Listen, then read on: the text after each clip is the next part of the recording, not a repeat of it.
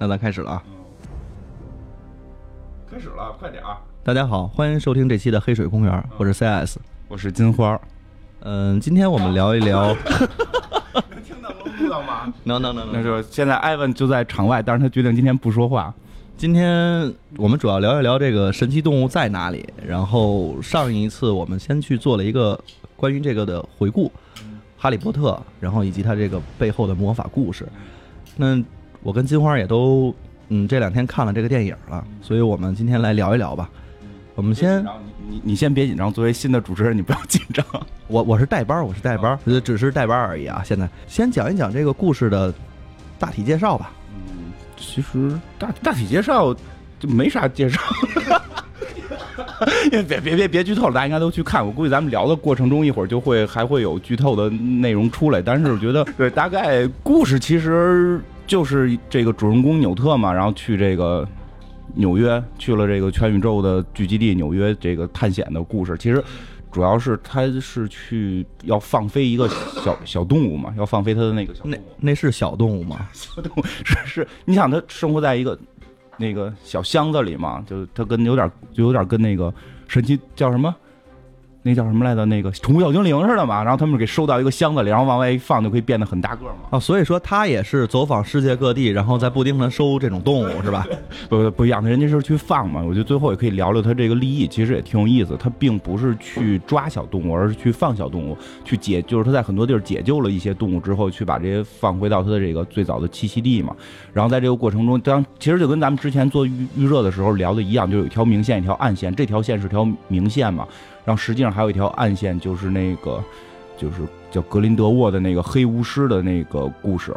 好像他也出来了，最后是对对对，最后是约翰尼德普演的嘛，呃，出乎我的想象，因为我开始以为就是，其实，在整个故事一开始，你就可以看到一个后脑勺嘛，我们一下也没认出来是，因为不是不是因为约翰尼德普长胖了？太太胖了，太胖了，真的就已然没有剪刀手爱德华那会儿的那那个样子了，特别胖。不是，他现在不是作腮了，我觉得现在鼓腮那样的就出来了。对，然后但是没想到结尾的时候，居然还有这个正式的亮相跟说话，其实这个也是没想到的，呃，就是我们本身以为的是说，他就应该是呃出，只是有这个人物的形象，但是是暗线，但是他还是在最后把这个人给挑明了。对，就是其实那个应该大家都看过了吧？其实可以直接说嘛，就是最终就是我们开始一直以为的那个，在看之前我们以为是反派的那个保安部部长，其实就是这个格林德沃去这个施法让自己变成了那个样子嘛。就这个是这个大概的故事。说实话，我觉得故事性没那么强。而且最后是被显形咒，好像这个我刚才听你说，咱之前聊网上的网友争议也很大。对，就是说他这个。就是科林，这是科林法瑞尔是吧？那个是科林，对对对对，就是科林法瑞尔演的这个人在之后会不会出现？因为这个形象特别的酷，嗯，特真的是挺酷的。然后那个穿着，我觉得也挺挺时髦的，挺帅的。我准备以后也去置办这种西装马甲穿。不是，我一看他，我老有点跳戏，你知道吗？跳哪儿了？我就老觉得他演的那种科幻啊什么的这种东西，我老跳出来。他到底在之后有没有？因为好多人挺喜欢他的。其实说实话，这个形象跟现在那个最后那格林德沃露脸那个，现在管他已经叫肥肥格了，就是那个约翰尼德普演的，对大邓嘛，邓布利多是大邓，这个是肥格，就特别胖，简直是让人跟之前克林法瑞尔演那个反差太大。所以其实好多。就是粉丝是希望那个角色还出现，因为很帅气嘛。但是这个角色到底是否存活，现在也有争议嘛。然后因为有一种说法说，既然这个肥肥格他能够去变身成这个保安部部长，他肯定是用了，因为在《哈利波特》里边有过嘛，就是那个叫应该是叫复复方汤剂，就是你喝了之后你可以变成对方的样子，但是你必须要不停的用对方的这个头发呀什么的这种东西来去做。我记得应该是。倒数第二集还是倒数第一集里边，然后挺靠挺靠前的，挺啊没有那个，我记得是哈利波特，最后他们所有人都变成哈利波特的样子啊，对对，然后就给所有人都用了这个药，那那会儿也用了，之前也用过嘛，之前是他们要变成那个马粪的朋友去刺探消息嘛，然后那个对吧？然后那个赫敏好像还喝错了，变成了这个猫还是变成什么？最后住院了嘛？有就是这个复方汤剂一直被被提到嘛，所以就他们猜可能是复方汤剂去做的这件事情，让这个肥格去变身。那这样的话，他就要求那个司法部长得一直活着，取他身上的这些头发嘛。但后来有网友说，这个这个真是专业务实啊，他说这个复方汤剂这个魔法呢是不能用显形咒给破的。嗯。啊，就嗯，我记得那电影里边他是非常出乎我意料的，直接说了一个显形，然后就变出白头发了，就变出一胖子来。变出一个白胖子，白胖白胖的，嗯，然后那个，所以说他这个可能不是复复方汤剂变的，他可能是通过某种变形变形咒来变身的，就就是更高科技的黑魔法，呃，不是科技，更高深的魔法。应该不是黑魔法吧？因为我们知道，就是之前讲过这个格林德沃跟这个大邓邓布利多之间有一些说不清的关系嘛。嗯，而且我们也知道，就是后来的大邓是在这个霍格沃兹专门教变形课的，就所以现在现在有有网友就是说啊，可林可能这个格胖这个肥肥格是跟大邓那儿学的这个变形，然后所以它是一种高级魔法变形，所以如果是这样的话，他可能就会把司法部长给杀掉，所以克林法瑞尔这个角色之后会不会出现还不太清楚。所以这也现在是一个悬疑点。对对对对，但是还不算悬疑吧，因为这个我觉得它出不出现，可能对整体的走走势、故事走势的影响并不会太大，嗯，但是这里边那个变成大妖怪那个人，就是那个正义联盟里边闪电演闪电侠那个小伙子，那个人说肯定是活着的，而且肯定之后还会出现。就虽然在这个集结尾时候我们看了给他打败了嘛，然后好像碎了嘛，但是我记得有一个小的那个就是镜头，就是他的那个。妖怪的那个一丝魂魄还是飞走了的，所以他可能会在之后的集里边还出现。哦，我我刚开始以为他这人是功高血低防低，然后直接让人家一群群殴直接给打死了。那他还有可能没死？嗯，对，就是应该说是没死。我记得说是没死，我记得看到有的资料说是剧本里他就没死，就明确的说他没死了。电影里边还是按照一个这个小小的悬念给留了一下。嗯，而且就是，其实这回主要还是看这些动物嘛。对，我们刚才也聊了这个纽特，这技能非常的厉害。他们这里边其实一个是拿魔杖去施法，还有一个就是徒手施法，然后再有就是纽特的这个特殊技能了。嗯，对啊，就是其实整个片看起来，你就会觉得是一个。伪装成法师的兽王猎人，去把一个伪装成法师的术士给打败的故事，对吧？然后那个术士企图一直控制一个大魔鬼，然后还没控制成功。这故事就是这样嘛，对吧？那个纽特在拿着魔杖的时候，就是笨的不行，谁都能弄他，谁随便施几个法，他都干不过人家。当他的法杖一丢的时候，他这个身体这个身上藏的各种各样的这个小动物就就就可以使用了嘛，就咔就感觉就是兽王把所有动物全招出来，这种就确实。呃，好多这场戏都是大家觉得进入绝境的时候，就是他放小动物来去解救大家。呃，至少应该有两场，我记得，一个是他们从那个处刑室里面逃脱，嗯，还有一个就最后大决战，这两个他全都是用他那个小动物，然后最后帮他们逃出险境。嗯，对对对，就是所以这神奇动物在哪里嘛？所以就是动物还是占了比较大的戏份。其实好多网友会觉得。我想怎么怎么解释呢？怎么说这件事儿？就是会觉得这个片儿感觉跟神奇动物没那么大的关系，因为整个主线并不是神奇的动物。其实是格林沃德在哪里？格林德对对，格林德沃格格林德沃在哪里的故事嘛？因为在片儿一开始就各种的报纸嘛，格林德沃是不是在这儿？格林德沃是不是在那儿？对吧？然后其实另那是另一条线。其实范你会发现，故事线是在讲格林德沃的这个故事，但是呢，所有的这个。片里边的这些萌点呀，是这些好看的地方呢，全都是这些小动物。就它跟纽特跟格林德沃完全两条线，然后走着走着，最后是走到一块儿了。嗯，是大概这么一个情况吧。这个剧剧本上，嗯，我觉得那些小动物也都特别逗。然后有我记得特别清楚呢一个特别爱吃偷金子的鸭嘴兽，还有一个发情的大犀牛。叫人家叫独角兽，据说独角兽这个角是在《哈利波特》里出现过的，好像是倒数第第。在倒数的那几部里边，他们去那个露娜家嘛？那个露娜不就是？实际上，我觉得露娜就是《哈利波特》里边的纽特，就是特别喜欢神奇的动物嘛。然后是露娜家藏着这个独角兽的这个角，然后这个角我们在这回的电影里看到，它会爆炸嘛？它会杵那个树就会爆炸嘛？它就有爆炸功能。然后那个角最后爆炸，让这个哈利波特他们逃跑。是这些还是这些动物都在《哈利波特》里边是出现过的？好像他，我记得纽特说过，说这些动物。大部分都要濒临灭绝了，包括它其实养的，我记得那那个忘了那个叫什么动物了。那几只动物基本上是最后一代，然后就四只吧，还是五只？有好多都是说是濒临灭绝嘛，然后禁止饲养什么什么的。不过这里边也出来了一些，就是之前《哈利波特》里边没有的动物嘛。就先先说这个，其实这个戏里边很核心的那个叫什么默默然，那那那么个呃默然，一个叫默然者，就是就是被寄宿的那个人类，就是那个巫师叫默然者，然后那个东西叫默默然嘛，不知道。台版怎么翻译？因为台版把那个就是美版，就是美国的那个普通人麻瓜翻译成默默嘛，好像是这样。因为我是看资料说的，因为我们之前看了很多都是台湾资料，他们先上映的嘛。然后现在好像国内翻译叫麻鸡，那个叫 No Magic，然后他就是叫麻鸡嘛，鸡嘛，就不知道台湾翻译成那，就很老老会搞混。但是这里边就之后咱们讲，就按中国的翻译，国语就这个大陆的翻译来说，就是呃那个。普通人叫麻鸡，然后那个东西叫默默然。其实这个是一个很多人现在应该是，我觉得大家如果在网上搜，都会去把这个梗拿出来说的，就是为什么格林德沃这个角色要跑到美国来，要跑到美国来扮成这个司法部长，然后折腾这么多事儿。就是你会有时候有时候你猛一看，你会觉得莫名其妙，就这人疯了吧？这人已经很强的巫师了，在欧洲折腾吧？他为什么要跑到美国来？实际上他到美国就是来抓这个默默然的。那就是摄取他的能量，对，就是就是我跟你说，就是一个术士嘛。然后他找到了一个大恶魔，他想去控制他。对，然后其实这个点里边就会结合到了那个《哈利波特》里边的一个情节，就是格林德沃怎么知道这个默默然这种生物的？你会发现，所有人都认为这种生物不存在了，甚至认为这种生物是假的。为什么他知道？就是上一个默然者，就是他是之他一定是之前见过这个默默然这个生物的。就这个生物，他们现在猜就是大邓的妹妹。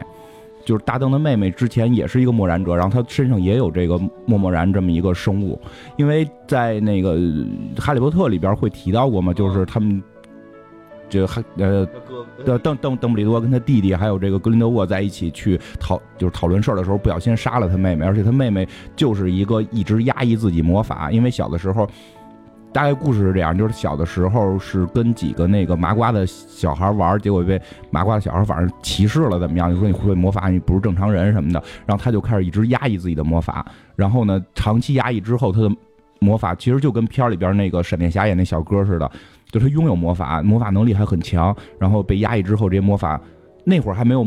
那个默默然这么一个东西的存在，但是书里就是说这个魔法它是不能控制了，甚至有这种具象化的这种感觉吧。然后它随时可能会爆发，平时是不能施法，但是随时可能爆发是不可控，所以很有可能那个大邓的妹妹就是这个一个默然者，他自己身上是附着一个强大的默默然。然后在那场混战，不知道谁杀他妹妹的这场混战的时候，一定是被格林德沃看到了，就我操，还有这么强的东西，他就要他就要去全世界去找这个东西来控制。就你刚讲的时候，我还认为他们俩之间有一腿呢。我这还想着，那邓布利多是不是吃醋啊？不是，哎呀，就不是。其实，其实我，其实你会看到很多细节很有意思，就是这个格林德沃这个角色在片里边一直在各种的抚摸那个。小闪电侠是是是，对对吧？又给又给戴项链，他又摸人家，我又又又又抱人家的。其实你能感觉出这种，我倒不是说觉得他对这个这个男的有兴趣，但那种身体的这种形态确实表现出来了某种他的这个取向问题吧。你这是不是有点先入为主啊？人家人家人家挺正常的，我觉得。我我觉得是这个，这算给哈迷的一个反馈。不是里边最逗的一点，就是我看的时候，就是当时我就乐了。然后呢，就是这个。我后来去网上看，好多人都是在就是大概知道《哈利波特》的剧情的这些人都会在那个地方成为笑点的，就是那个因为因为开始知道了，就是看到那会儿的时候已经大概知道那个司法部长可能是格林德沃这个角色附身，对吧？然后他在审审问那个纽特的时候，就是看到了，就是说这个纽特被驱逐出这个霍格沃兹，然后呢，说有一个那个老师大邓，你大邓大邓一直。袒护他，很欣赏他，写了各种好话，然后就问了一问题：为什么大邓喜欢你？就是，就，就我在之前我一直以为就是大邓单相思呢，就看到看到这句话，我知道其实不是这么回事，满满的醋意。就整个大邓为什么喜欢纽特这件事跟纽跟这个格林德沃要干的这些事是没有关系的，但非要问为什么大邓喜欢你。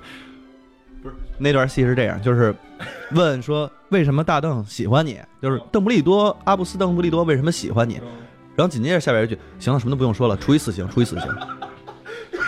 对对对，你可以看到那种满满的恨意，就是特别特别随意，你知道吗？就不用说了，你什么都不用讲了，你赶紧死就完了。对对，你大邓喜欢你，你死掉，你死掉，不能跟我在一起，你们也不要在一起，就真的会，我我觉得这个激情的这个戏是 必然要有了，嗯，毕竟你要考虑到英国作家嘛，英国戏嘛，就就都 都是这种充满激情的感觉。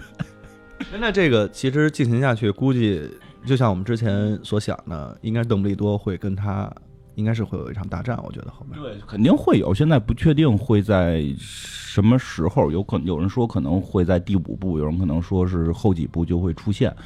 就所以这个可能要拍五六部，也跟哈利波特的这个长度差不多。现在开始说是三部，最后是说确定了是五部，嗯，就是现在定的是五部。嗯，我估计会在最后会有这个大决战的，因为暗线一定就是格林德沃之后怎样怎样。因为现在也可以看到，就这个人虽然被抓了嘛，就是很多细节，其实哈迷会会大概了解，就是嗯，格林德沃给那个小闪电侠。他就管他叫小闪电侠吧，那个外文名不好念。给小闪电侠了一个护身符嘛，是一个三角、一个圆、一个竖棍其实那个就是死亡圣器，代表了那个魔法斗篷，那个呃叫什么复复活石是吧？然后还还有那个杖，还有那个老魔杖嘛。然后这会儿的老魔杖一定还在格林德沃的手里，但是你会看到他去那个打仗的时候，他不是变成那个保安部部长吗？那个他使的还是根普通的魔杖。所以他可能是为了隐藏身份，没使他真正的那根魔杖，那根魔杖可能还在他身上，所以就是一个没穿没穿成装的一个，或者没有神器的这么一个术士。对对对，那这跟人家那顶级的没法打呀。为了掩掩盖自己的身份嘛，然后所以很很可能就是这个魔杖还在他身上。那如果魔杖在他身上，他未来逃跑应该不会成为什么大问题。甚至我在想，可能会有一种感觉，就是他。本身就是诚心被抓，或者说是里边还是有套跟套的这么套起来的。毕竟是一个伏地魔出现之前的顶级黑巫师嘛，号称一代黑巫师，当时的世界最强，应该不会这么简单的就被抓住。那个白胖子当时说我：“你认为你这样困得住我吗？” 好名字，白胖子。包括觉得看到就是那个结尾的时候，就已经很确定了，他肯定是格林德沃了。就他跟那堆人打的时候就非常酷嘛，就一堆那个魔法师打，我一个人就啪啪给他们都干掉，就很厉害。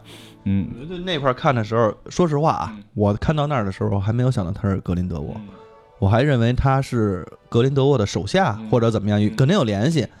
但是一看到这个人，他的 Grace 嘛，然后一看到他的这个能力这么强，我当时想我。格林德沃得什么样？然后变成了显形之后就直接显形出来，他这已经是强到爆了。就是你看来对英国文化还不够了解，在审讯室里的时候，大家都已经知道是了，满满满满满的激情。对对对，嗯，不是，现在讲起来，我觉得那段戏是挺逗的，看着 看着，反正觉得挺可乐。其实对，其实这部戏大概说一下一些感受吧，因为本来我是要跟一个看《哈利波特》的姑娘去的，结果。他正好又去外地了，然后没看成，所以我就临时抓了一个。我为什么说这个？就是临时抓的，这是一个没看过《哈利波特》的哦。然后强迫他跟跟跟我去看的。然后他看完的感受是什么？他就准备回去补《哈利波特》，就就会会让他有这种对对情绪。对，所以这部戏其实不不坏，就不不差。因为现在我看到很多评论，有些。哈迷的觉得不够好，嗯，包括有的人会觉得，开始我也说了，剧情其实有点弱，而且有点散。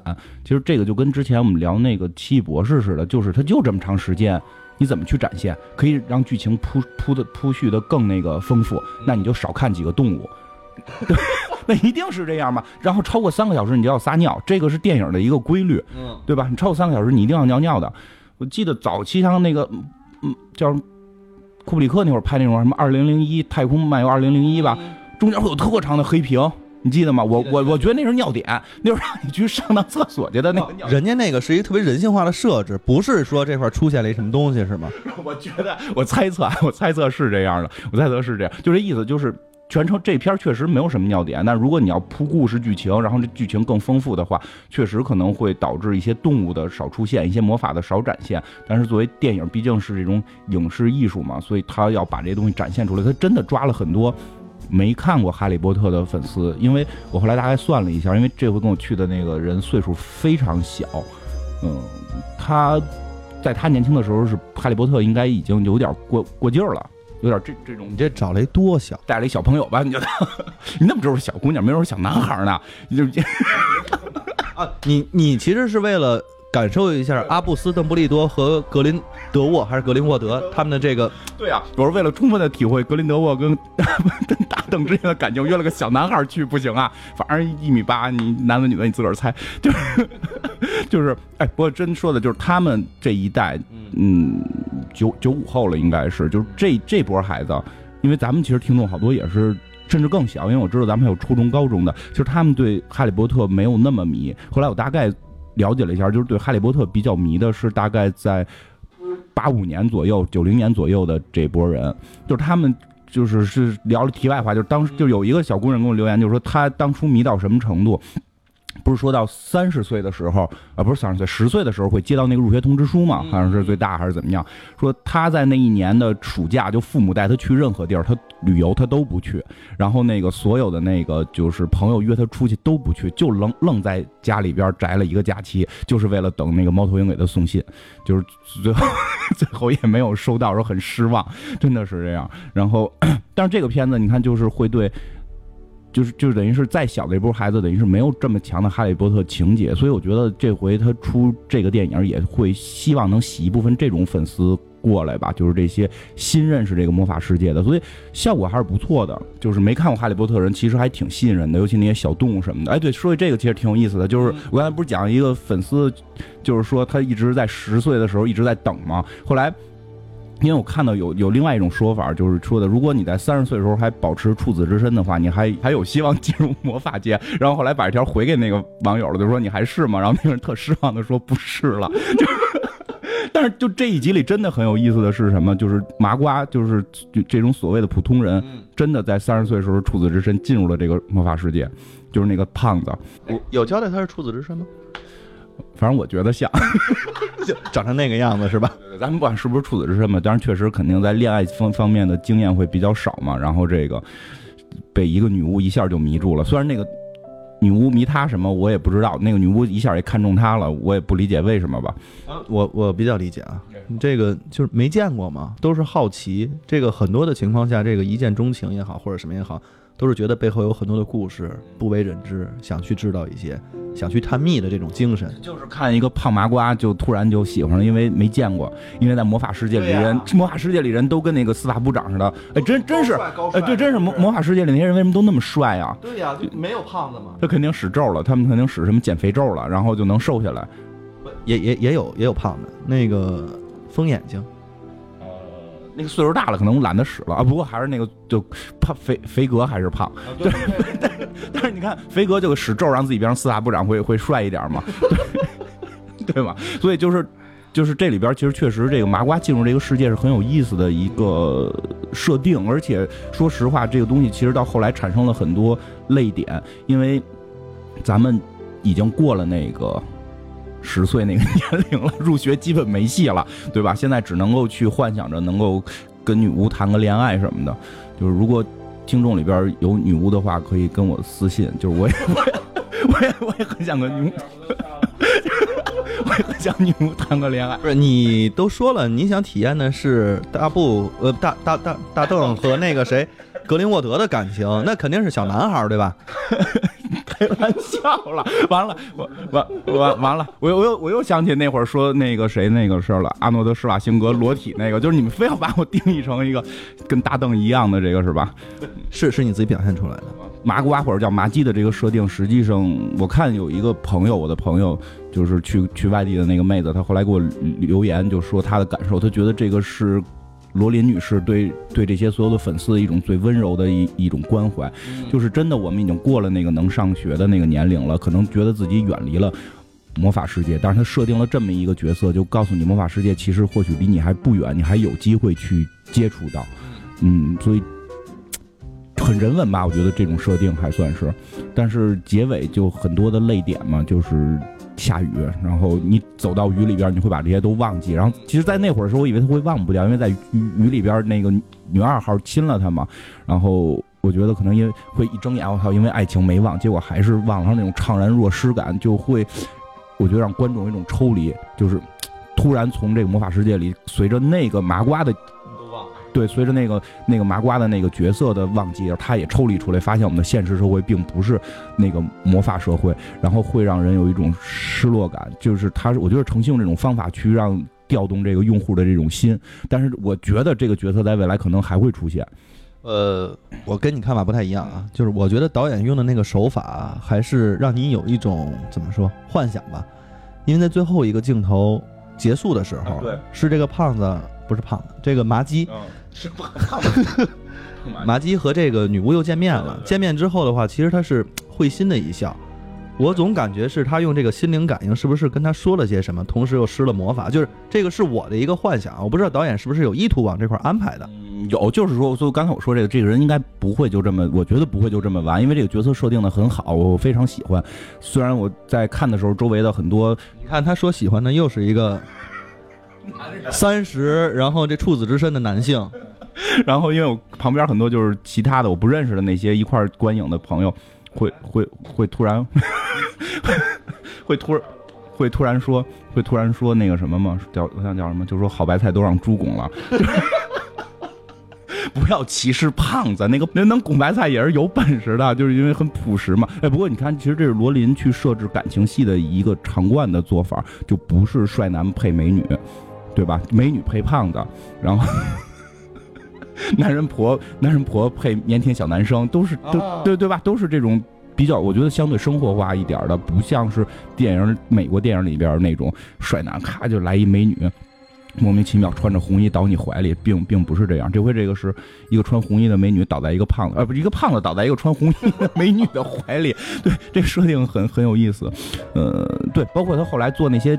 面包都已经是那些神奇动物装了嘛，然后所以就是我感觉他真的就是没忘，没有他没有他没有彻底忘掉，我觉得他没有彻底忘掉，只是那个魔法让他暂时的忘掉，但是他心里边那种对于梦的追求是有了。我觉得这个确实是给我们这些人一个什么概念，就是魔法到底存在不存在，或者我们是否能知道，或者是否离开并不重要，你内心还会有这种。梦的这种东西，就挺重要的。其实包括我觉得很多，他很多地方做的也挺挺好玩的。就刚才也聊到了，就是这些神奇的动物。咱们之前也没聊那么多动物嘛，就这回也可以多聊聊这些好玩的动物的这些这些点嘛。因为首先一点。就是刚才说了，就是剧情确实被压缩了，明显的剧情被压缩，然后这个人物的展现也被压缩，但是呢，动物被充分的展现了。我觉得这个片儿最大魅力就在这个地方。对它设定的每一个动物全都会有自己的一个个性，而且还有一个自己的喜好，而且每一个动物全都会有自己的一个专门的一段，然后去描述它们。对。发情的独角兽，对对对对对，发情的独角兽这种，就是这个真是全片就是最亮的亮点。我觉得我我甚至看到后来，我都希望什么格林德沃也别出来了，剧情也别 剧情也结束吧，就不要再演剧情了，你就给我拍个教科书就 OK 了，我当一个纪录片看，我觉得也挺好，对吧？然后你一个一个的动物去给我介绍，我我觉得我也能看好几个小时，对吧？这这当相当于那本工具书一样。对对对，你看，因为小时候看《动物世界》，我都能看。对吧？就那个 Discovery 节目里边要有有这种动物世界，也会看很长时间。我觉得你看的是动物世界里的动物，还是动物在某个季节特殊的一些行为？都看吧，都看吧。就而特别喜欢赵忠祥老师的配音，真的太精彩了。就是这动物确实已经超过了那个就是剧情了。我觉得，就是我觉得这里边那个胖子说了一句特别有意思的话，就充分的体现了这些。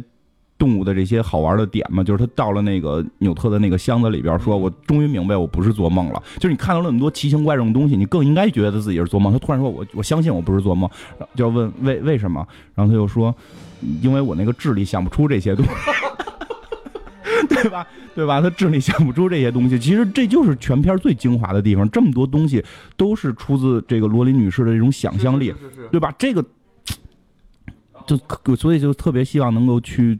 看更多的这种动物，而且这回很多动物还都没有，就是只是露脸了，但是没有去表现它的这些这些功能。其实能用到的就是几个嘛。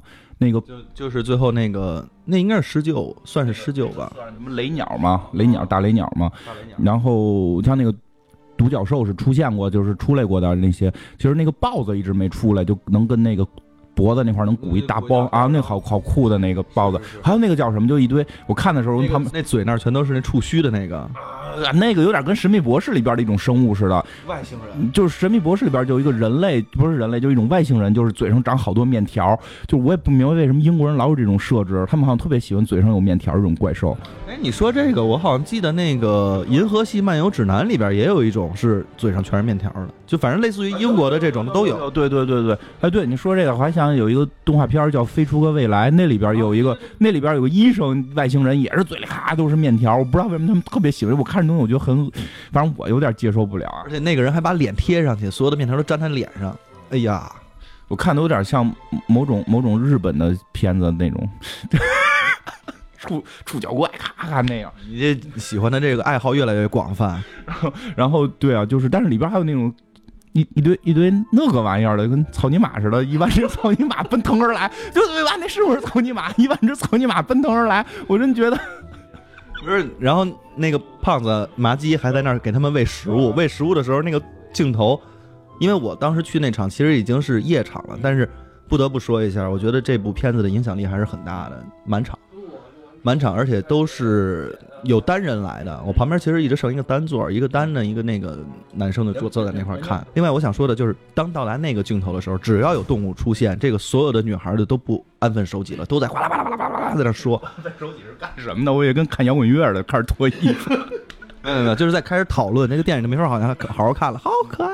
确实太可爱了，就是那个，就是其实现在就最火的就是那个秀秀，是不是叫秀秀吧？是叫秀秀，就那个吃，就不是不是吃。他那个他那个口袋，他是机械猫的口袋，你知道吗？对啊，他那肚子里边也是个次元空间嘛，然后就可以一直的偷金币。好多人拿这跟奇异博士去对比嘛，其实奇异博士更多的展现的是，就是它的特效在展现能量，嗯，对吧？魔法阵或者你穿越的那些时空这些效果，其实这个片里边对于本就是魔法的能量的展现的特效并不多，它更多的是具象化的这个魔法使用之后的效果。因为秀秀那场戏就是他们在最后。抓他的时候，从肚子里边不停的往外掉金子，然后那金子都挂在他们身上，就是那个是我觉得全片反正挺大的一个亮点之一吧，就是在特效的运用上，他做的很有趣。对，我你说特效这块儿，我突然想起来，格林德沃在那个那是地铁吧？小皮鞭啪啪啪啪，对，就充 全片充分的显示了格林德沃的取向，所以格林德沃的取向 OK 一定是这样，他看到了一个。一个腼腆的小男生在躺在地铁上，拿那个魔法变成小鞭子在抽搐他。他不是说一下使个什么夺命咒给他弄死，对吧？就就咔咔非要过这个瘾，就大灯喜欢你。对对对，就是 其实就是我觉得像那个就是就是秀秀这种魔法东西去具象化，就是这个片子是把很多魔法具象化的东西展现的更好，而不是那种纯能量。其实你会发现它纯能量展现很一般，它的纯能量展现就是发那个从那个小小魔杖上往外发闪电。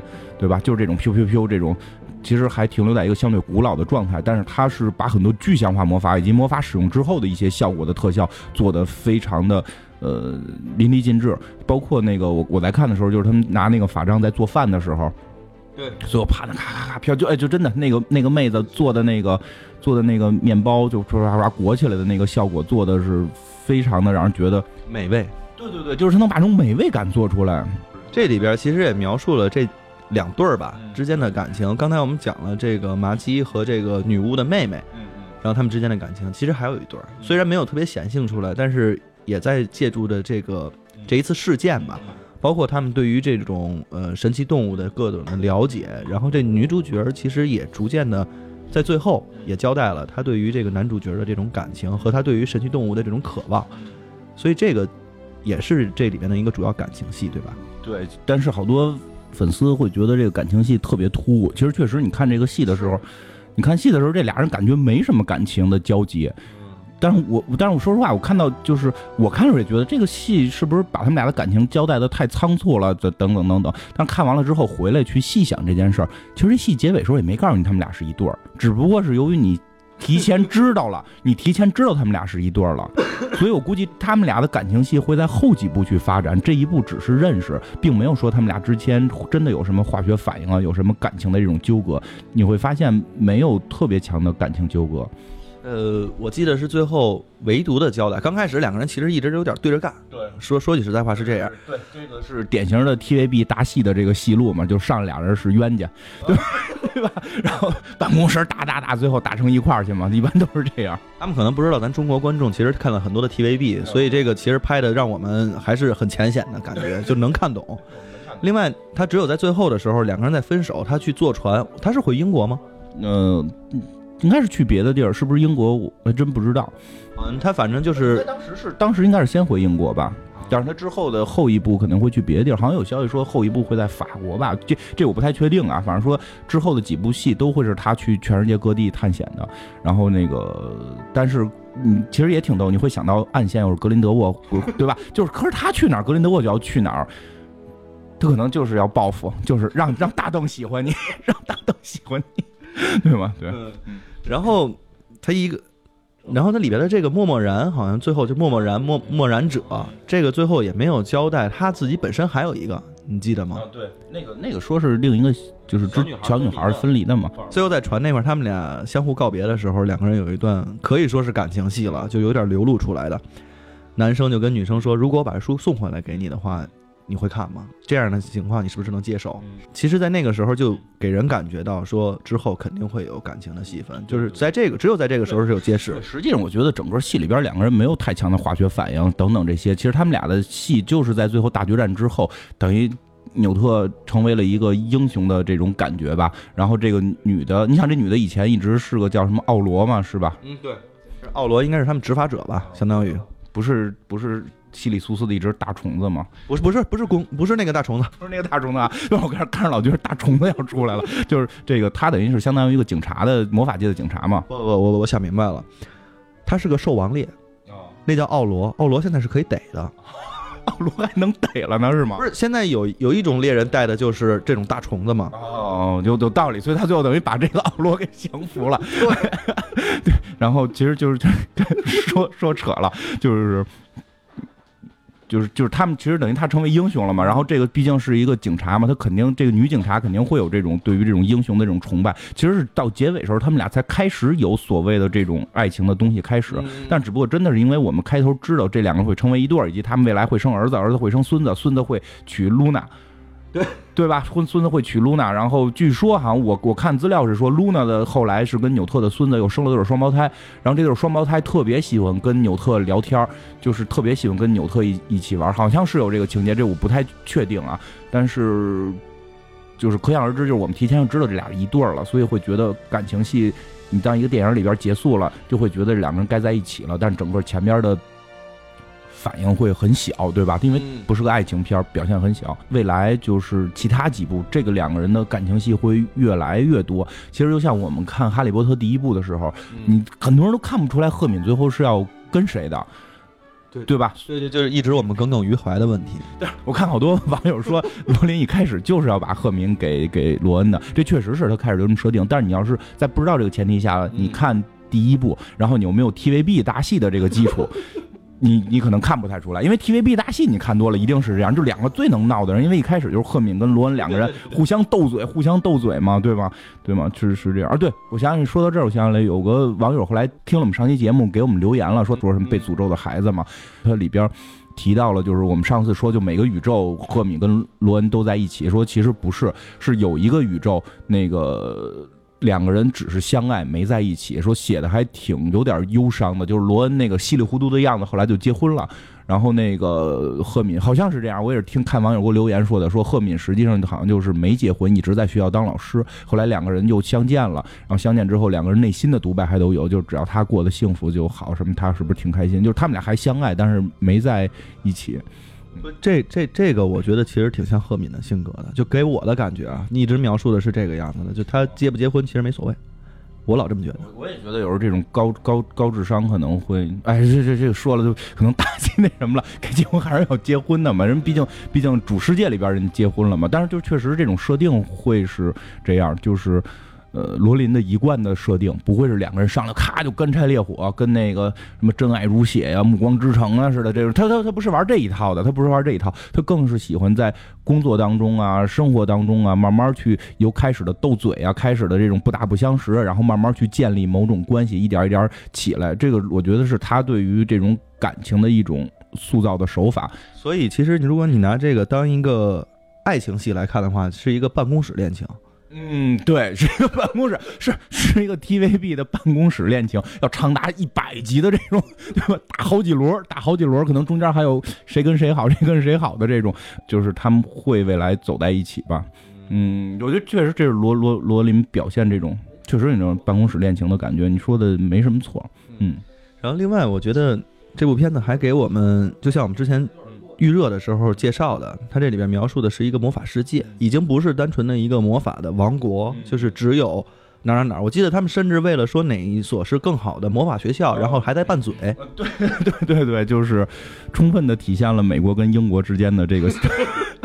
这个。没有看到其他树的俄罗斯人，没有俄罗斯人还没有出现，所以我们非常期待有一部是纽特带着他的神奇动物，然后到达了俄罗斯，然后看见其他树的人在搏斗什么某种什么特别厉害的魔法魔法狗熊。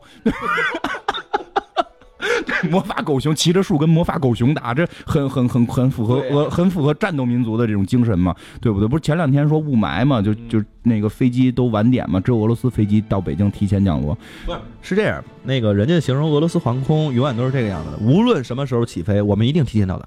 啊，对。我今天还看了一个预告片，是俄罗斯的那个，就是号称俄罗斯的独立日，就是跟外星人打的。就不像美，那不是我知道俄罗斯最最近两年的那个科幻片也特别火。对啊，他拍了那我看了一个片花，真是跟美国的不一样。美国那就是被人碾压，然后最后传病毒或者最后怎么着就是自杀式战斗。我那赤手空拳的一帮俄罗斯老爷们儿拿着斧子上去砍外星人，就跟 真的回头看看那个，我太混了，拿着一堆嘎嘎上去砍外星人。战斗民族不一样，我估计战斗民族的魔法师可能也不用，就是其他术也不用魔杖，我估计也不用魔杖，都是他们可能。是战士，身上有附魔，都是对的。我估计也是这样，都是斧子，全是狂战士，然后您 带着狗熊这种，都是这样。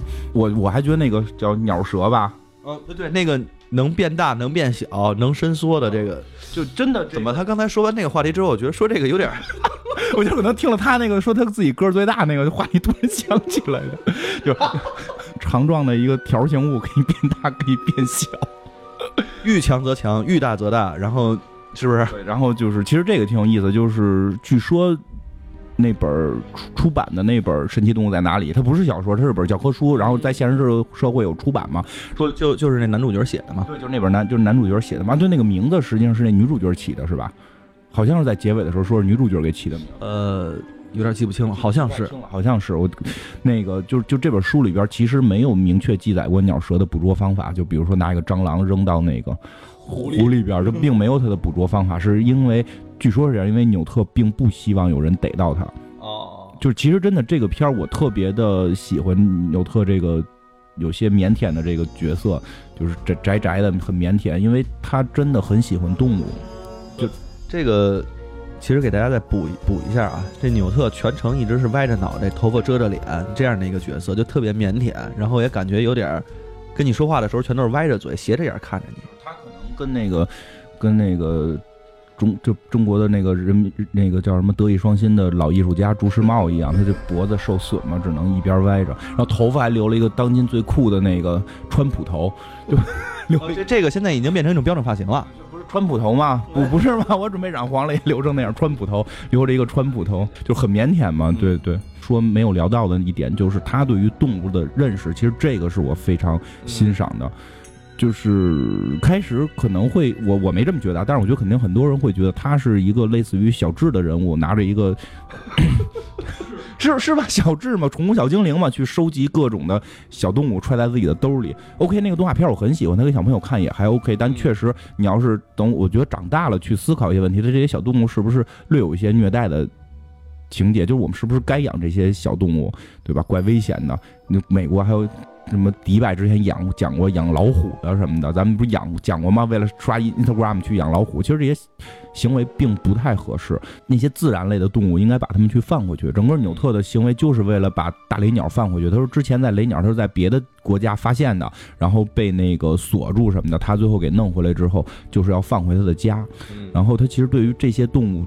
就刚才讲到鸟蛇这个里边，它会有就是明确的逮它的方法，但是它却不在它的书里边写。其实它是在保护这些动物，呃，是不是有些偏激也不太好说。我觉得这只是说提出了一个想法，让让小朋友们，因为毕竟是给年轻人看的嘛。我估计四五四十岁没准还看，五十岁可能也就看不了了嘛。他会树立一些相对就是正向一点的思考。我觉得就是对于动物的这种爱，就是你怎么去爱这些动物。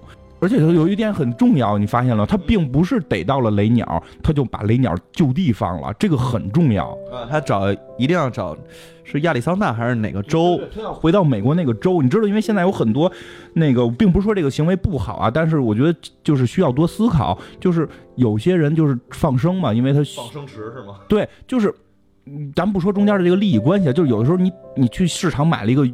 海鱼，然后你跟淡水里放了。然后前两天我看过视频，有一个就是说他们弄了一桶水，把所有鱼给搁在里边，然后呢，然后他们就对着这个水就开始念念念这个这个，就就是说不就是念佛法的一些经文，念了很多经文，就带着很多的这个这个他们的这个教众吧，就是那并不是中国佛学会的行为啊，那是一些就是我觉得是有某种。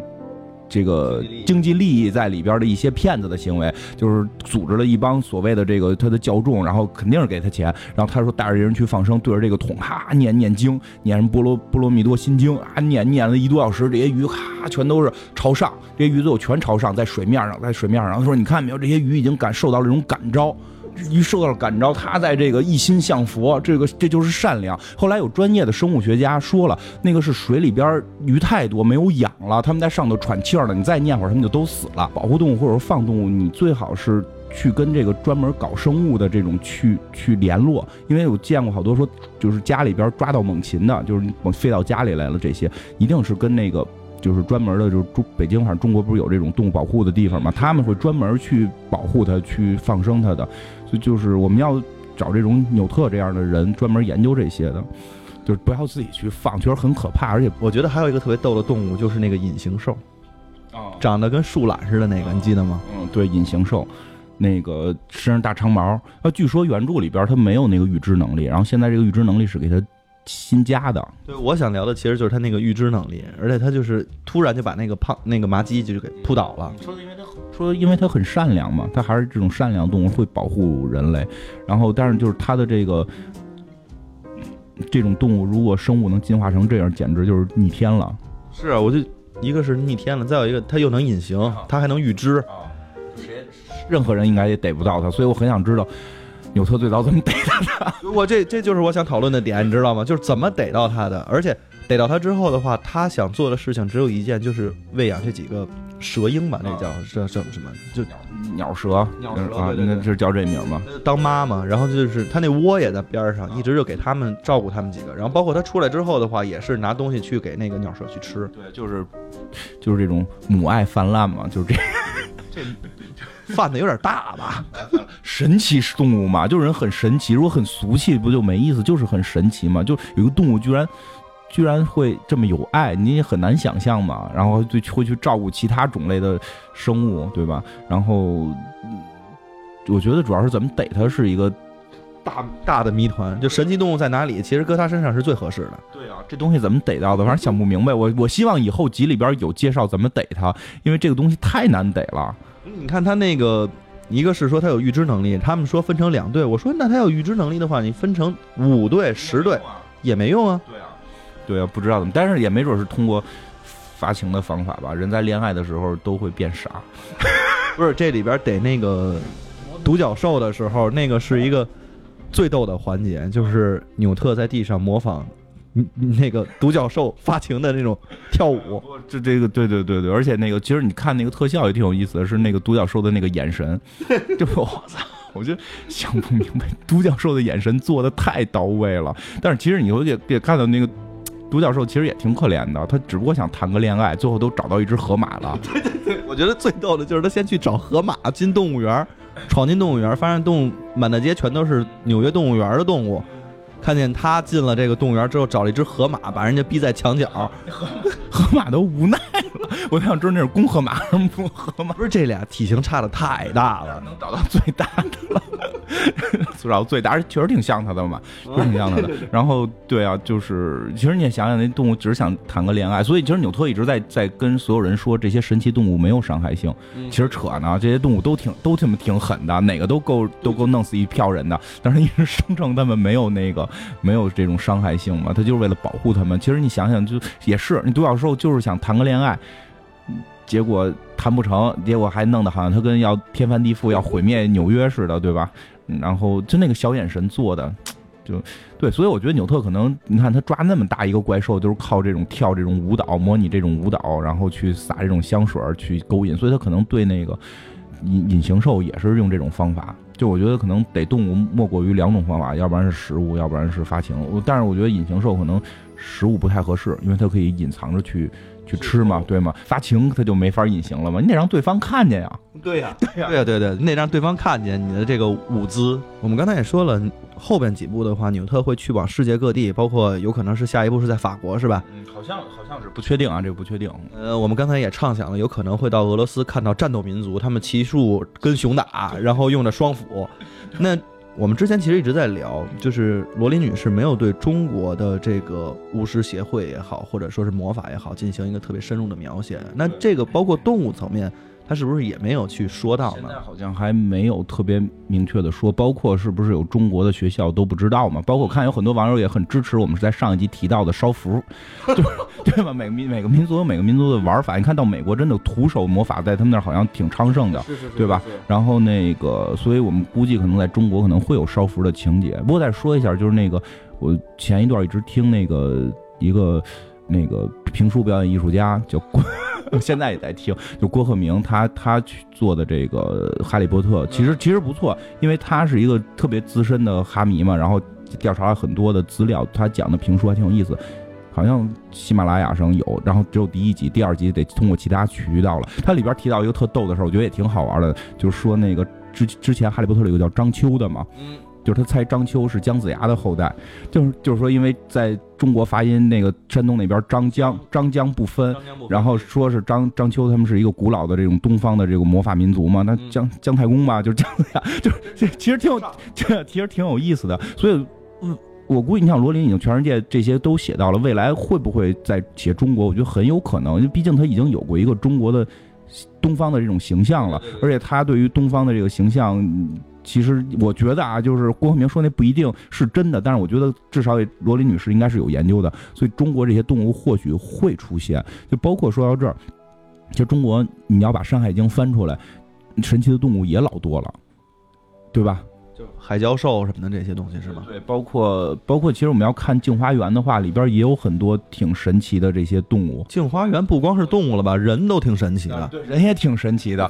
对，哎，再说呢，就那那天我跟那个一一姑娘聊起来，就说过两天上那个怪物女孩，不是那个那个，我说那里边我看片花里边，我觉得最酷的是一个小孩，他说吃吃东西的时候特腼腆，然后拿出一个大棒子肉，然后搁在脑后勺，脑后勺有一张嘴吃嘛。其实《镜花缘》里有嘛，《镜花缘》里双面国是有这。是有这样的人嘛？所以就是，其实中国这个也有，就有很多本身已经被记载过的神奇动物了。而且在我记得特清楚，在镜花缘里边有明确的，就是那个就是麒麟和那个应该是跟索尼吧两边对战，然后开始是凤凰跟什么两边对战，就百兽跟百鸟之间这种大战，就各种的这种神奇动物也写的挺多的，不少。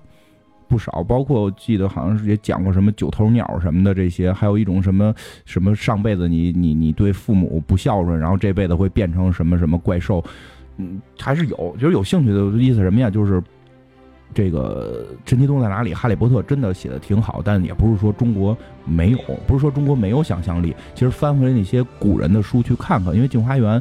我还算看过前五十回，但是后五十回风格就变了。就前五，它这是分成两部分，前五十回是海外探险，后五十回是他女儿，是那个主人公的女儿得得状元什么的。就是前五十回是非常好看的，就是我们也可以看看国内的这些奇幻动物。就是看《山海经》也可以嘛，《山海经》里边好像难懂，我看了没看明白。但是 有那个普通话版的，我记得是是，就不是普通话，白话版的是有的。有白话版的，是是是嗯，你就看插图版就行了。不 对，看插插图版。插图版的还带着攻击力，带着防御值，然后掉落装备。结果发现一看，错，是不是游戏攻略？我觉得你看插画版的《山海经》肯定是本游戏攻略嘛。但但是那里边其实我们平常我记得见到的说说，你刚才说麒麟啊、龙生九子，包括乌龟，乌龟我记得它那个那个，那个对龟蛇玄武，就这对，反正就这些都有，对对，因为其实罗琳写的这些动物并不是凭空的并不是全凭空并不是全凭空，很多是能有渊源，就是找到的。然后那个他去进化了，他去给给调整了，对吧？然后像那个它里面讲到过的飞马也好，或者说是讲到的过，就很多动物吧，我觉得真的是对我们熟悉欧中欧洲那个中土世界文化的嗯里边其实都有。对，所以我是挺希望未来不是还五集呢吗？未来好歹有一集咱们在中国发生，然后把什么《镜花缘》啊、《山海经》里边这些好玩的动物给给弄出来，让我们也看看这种具象化的这个样子嘛。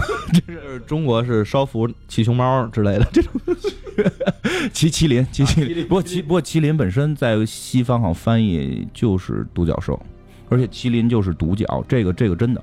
其实其实中国正好说到这儿，反正马上结束了，最后多说两句，就是我们对我们本国的一些文化的挖掘其实偏偏低，因为你知道，就是我研究麒麟就研究了很多年，是就是对，所以网名都叫 unicorn，对，我网名都叫那个 那会儿 QQ 名都叫麒麟嘛，就是好多人会认为麒麟是双脚如龙那样的一个短身子的动物嘛，实际上并不是，不管是《镜花缘》记载还是韩愈的什么《霍林说》的记载，都是独角，就它跟西方独角兽的是非常非常接近的一种生物，而且是在那个民国时候最初开始进行英文翻译的时候，它麒麟的翻译翻译成独角兽，就是英文 uni unicorn 就是独角一个角的动物。